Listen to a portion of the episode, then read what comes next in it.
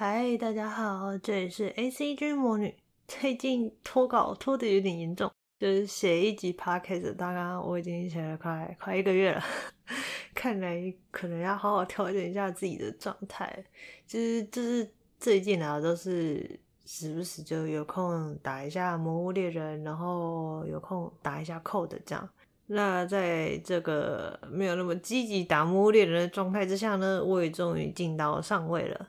但其实进到上位才是猎人日常的开始啊，还有一堆素材要刷啊，然后像做一套那个怨虎龙的装就要刷很多次，因为其中有一个是怨虎龙的逆鳞，逆鳞这是有够难打，打了很多只都还没有掉，就很烦。然后音效师嘛，他就是蛮轻松的就破到七星了，看来我只好继续努力打龙，向七星买进了。这次的《魔物猎人 Rise》它不是多了一只狗狗的随从叫加尔克吗？然后当初我在帮我的狗狗取名字的时候呢，就在想说到底要取什么好。就是我不想要太随性的那种名字，想让它取得有特色一点点。就想说，哎，应该以前看过的动漫作品里面应该有几只狗或者是犬妖是比较强的，所以我就想了一下。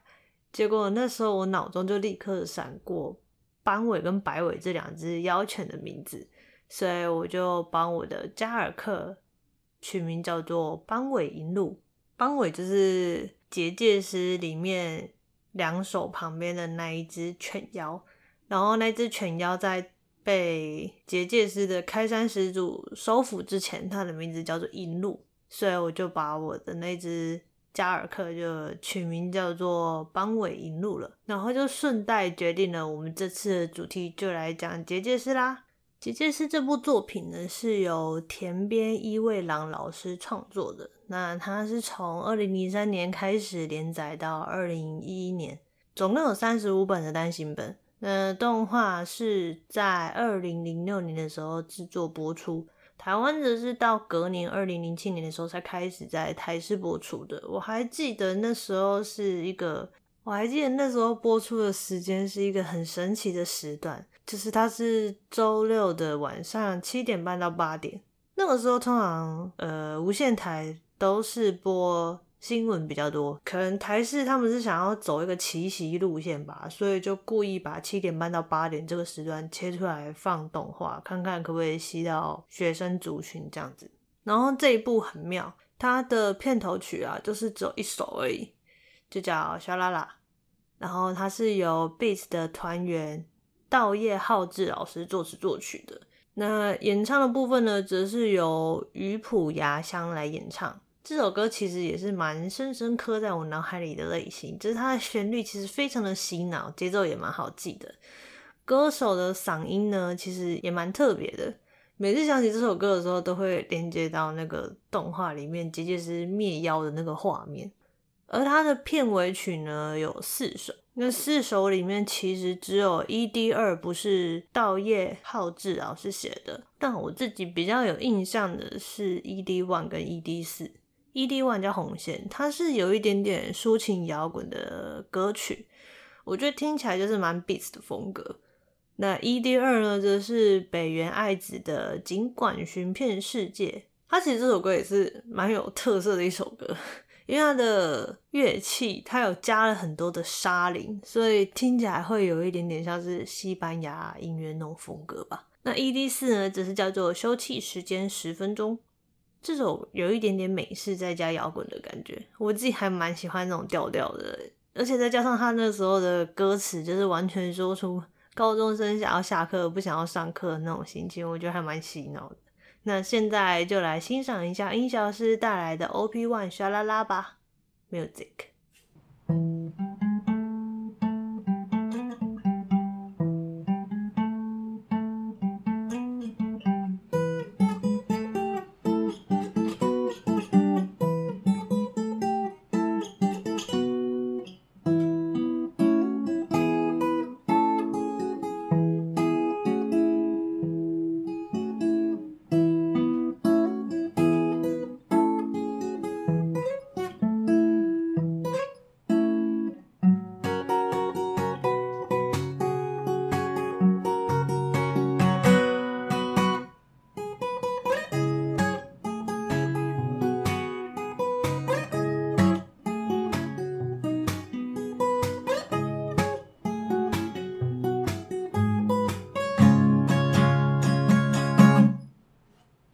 结界师他主要是来描述雪村家跟墨村家是世世代代守护乌森之地的结界师世家。那乌森之地为什么会需要被守护呢？主要是因为乌森之地它有一股不可思议的力量，它会吸引妖怪前来，而且妖怪到了乌森之地之后就会快速的变强或者是进化。那为了不要让妖怪用这一股力量变强来破坏世界。结界师的祖师爷叫做坚石守，以及他的两位徒弟就是墨村跟雪村，他们就世代守护着巫神之地，把前来吸取力量的妖怪给消灭。那在这部作品的时空背景设定之中呢，有许多不同流派的异能者，也就是有特殊能力的人啊，像结界师他们就算是异能者之一。那其他还有不同类型的异能者，像是超鬼师啊、咒术师啊、风石等等。而结界师算是跟空间有关的异能者流派，他们主要是利用空间制造出结界，然后把妖怪困在那个结界里面之后再消灭。所以在作品里面，你会很少听到结界师在那边喊“方为定处结”，这个就是结界师他们在设结界时的一些必要步骤。方为就是你要先指定你的目标是谁，定处则是创造出指定范围的线条。结就是把结界立起来，然后当妖怪被结界困住以后呢，结界师就可以选择是要灭或者是解。灭就是把妖怪连同结界的空间一起删掉的意思。那当妖怪被删掉之后，结界师他们就用天阙把残骸吸走，而解则是解除结界，放掉妖怪，因为他们有时候会视情况来判断到底要不要把妖怪放掉，因为有时候就是妖怪是误入那个地方，他们不是有意要来吸取力量的那种时候，通常结界师他们就会把那种妖怪放掉。那其他比较有心想要利用巫神之地力量的，就会被结界师他们给消灭。那除了基础的结界之外，还有其他一些进阶一点的技术，像是他们会有念思啊，或者是修补空间等等。大家有兴趣的话，可以直接去看漫画，会比较快。因为其实《结界师》这部作品，它的技术成分还蛮高的，作者在这一块真的是蛮多琢磨的，所以他设定了非常非常多只有这部作品才有的一些特殊术语。那介绍完了这部作品的时空背景设定之后呢，就来介绍主角们啦。刚刚有讲到结界师的始祖兼石手，他有两个弟子嘛，就分别是雪村跟墨村。他们的第二十二代弟子就是墨村两手跟雪村石英，其实就是我们这部作品里面的主要男主角跟女主角。那这两家呢，他们就是各有一个继承人。你如果要成为正统继承人的话，他们就是身上会有一个方形的印记。那墨村家他是会在右手心上面显示，雪村家则是在左胸前。那虽然雪村跟墨村他们都是坚石守的弟子，但是其实这两家很常会不和。两手跟石英他们倒没有像上上一辈那样，就是常常会觉得对方是世仇。两手跟石英他们比较觉得对方就是一个邻居加青梅竹马的概念啊。石英基本上是大两手大概两岁吧，所以他常常扮演一个照顾两手的那种角色，就是一种姐姐的感觉。那小时候，两手某一次去夜间巡逻无声之地的时候，就是被石英救。但那时候石英也为了要救两手，所以就手受伤了。结果一直到现在，他的手上都还有那时候的一个疤痕。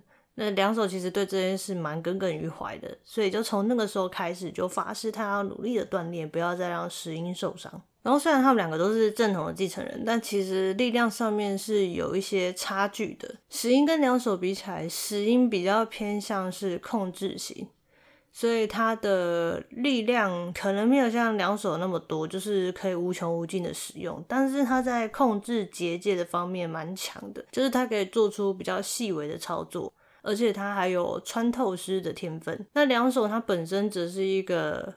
有无穷力量型的那种暴力成长的类型吧，他常会突然就在战斗之中领悟了什么新的绝招之类的，所以跟石英比起来，他就是一个比较粗枝大叶一点，可是很有潜力的结界师。那莫村家在两手这一辈，其实除了两手以外，他还有大哥正手跟弟弟力手。正手其实也是一位很强的结界师，就是强到可以进异能者组织理会里面。那除此之外呢，他还有额外自己创了一个组织，叫做夜行。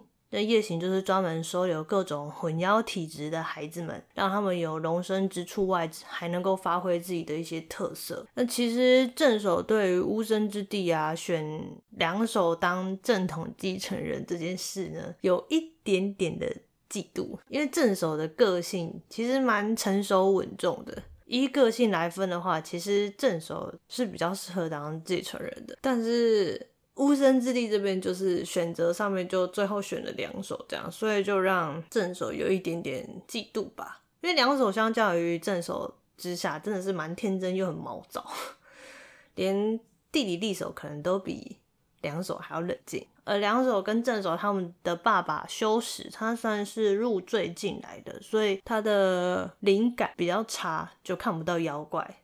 而妈妈守美子呢，则是一位四处周游的结界师，通常都不会待在家里，所以在漫画里面前期很少看到他，后期才会比较常看到他。而爷爷反手则是二十一代的墨村当家，他常常会破坏两手做的那个。蛋糕城堡，每次看两手跟他爷爷的一些互动，都觉得蛮好笑的，因为他爷爷常会破坏他做的甜点。那说到蛋糕城堡这边，就要稍微提一下两手这个人的最大志向了。两手他其实极度热爱制作甜点，热爱到如果不是世袭要做结界师的话，他应该是一个蛮强大的甜点师。两手他常常会趁闲暇之余啊，就会做一些蛋糕。然后目前最大的梦想就是要做出那个蛋糕城堡。可是他每次只要做蛋糕的时候，就会被他爷爷骂，所以你就会常常在漫画里面看到他边做蛋糕，可是他用结界把自己封起来，就是不让他爷爷来搞破坏的画面。然后他会被爷爷骂，是因为爷爷就觉得花时间做蛋糕，你还不如花时间多修炼一点结界师的东西。老一辈的那种固执的概念吧。那相较于墨村家男丁满满。雪村家就真的几乎大部分都是女生了。雪村家目前除了奶奶雪村实子跟妈妈静江之外，就没有其他男生了。那大家可能会说，哎、那石英他爸爸呢？石英他爸爸他其实是在石英小时候就过世了。那怎么过世的呢？主要就是因为他爸以前有一次在夜间巡逻的时候跟妖怪战斗，结果最后就战死了。然后，其实石英的爸爸就是他爸爸叫石雄啦。石雄其实身上没有方印，也就是说他不是正统继承人，所以他的力量没有那么的大。那你如果身上没有方印的话，其实是可以不用当结界师的。但是因为那时候石雄他就是不想要让石英当结界师，然后去面对那些危险，所以他就想说，那就由他自己来当。结界师这样子的话，石英就可以免于跟那些妖怪战斗。但可惜的是，就是因为他力量不够，所以后来他跟妖怪战斗的时候就伤重死亡了。那这件事其实也间接影响到石英对于妖怪的态度是比较冷酷不留情的，没有像两手那么天真，觉得妖怪也有善良的啊。那夜间巡逻乌生之地的这个工作，除了两位主角之外呢，还有他们各自的妖犬。守护雪村家的那只妖犬叫做白尾，而守护墨村家的那只叫做斑尾。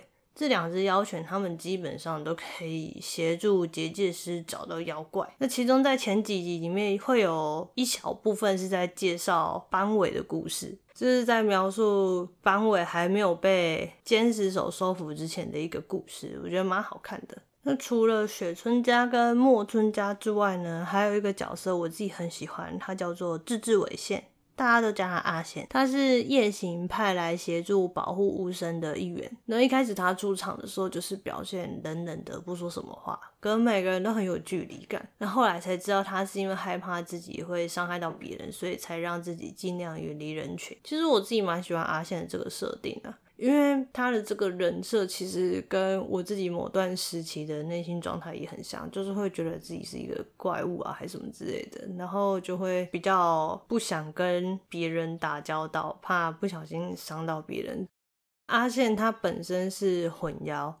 可是他家里的人跟他自己都不知道为什么他会是混妖，因为他其他的兄弟姐妹当然都蛮正常，就是没有那种特殊的体质跟异能，就只有他有，所以他从小就常常会被家里的人或者是朋友视为怪物。那时候就只有他的姐姐护着他。可是后来有一次阿宪失控的时候，就是不小心伤到他姐姐，那他就非常非常的自责嘛。后来他就都待在夜行不回家了。那他疏离人的这个个性呢，一直到后来他去巫山之后，就是认识两手还有石英，才慢慢的打开心房。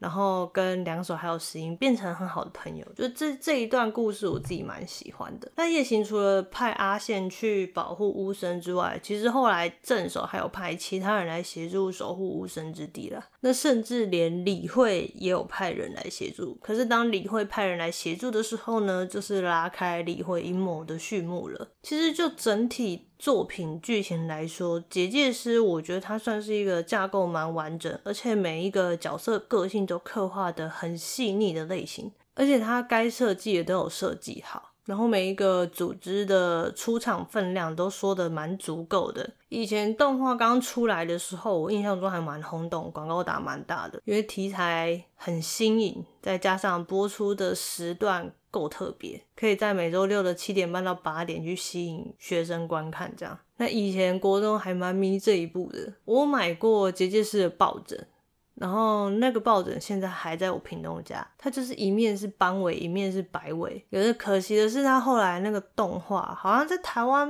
没有播完的样子吧，所以就没有完全红起来。我觉得也算是一部被漏掉的神作。我后来看了一下维基百科，它在。日本没有大红的关系，是因为日本方他们动画后半段因为制作来不及，所以就在原本的时段重播了前半段，结果就导致它的收视族群就开始大流失，进而使得这一部作品就错失了大红的良机。我觉得是蛮可惜的，不然它整体而言都算是神作。因为它没有很拖泥带水，其实都蛮紧凑的，而且该交代的都有交代，没有说什么角色被忽略掉之类，就是几乎每一个角色都完成他们的故事。他们红起来真的是很可惜。然后它在周边商品的部分啊，除了我前面提到的抱枕啊，或者是包包、文具类的周边商品之外，其实结界师也有出过游戏片哦。它主要都是出在任天堂系列，像 Wii 上面它有出过《黑芒楼之影》。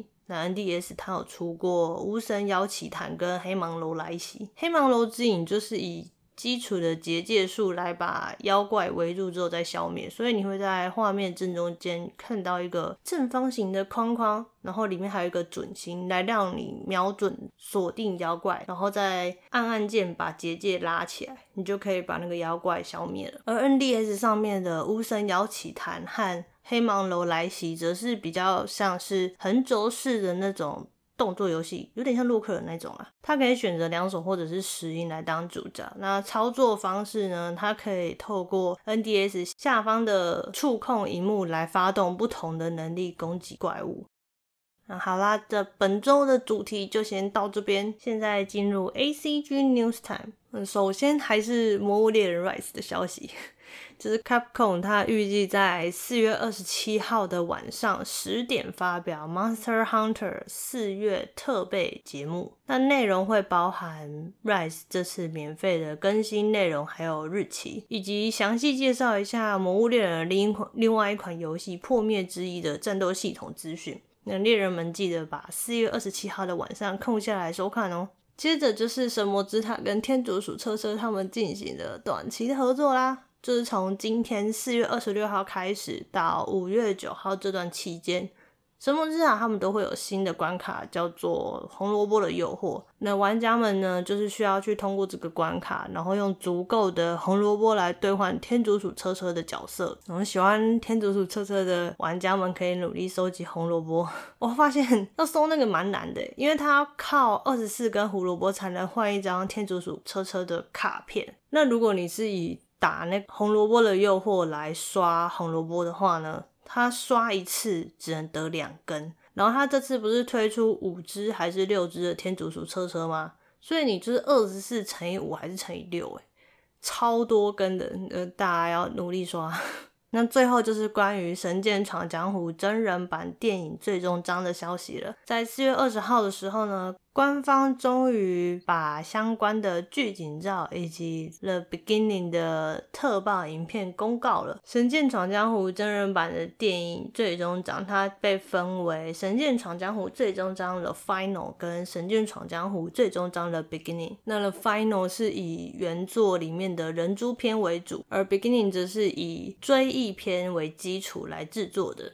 那目前官方是公告了《The Beginning》会在六月四号的时候在日本上映，而台湾上映时间呢，目前还没有公告。如果之后有公告的话呢，我会在我的粉专再去转贴跟大家讲哦。那这集就先这样啦，加呢，See you next time。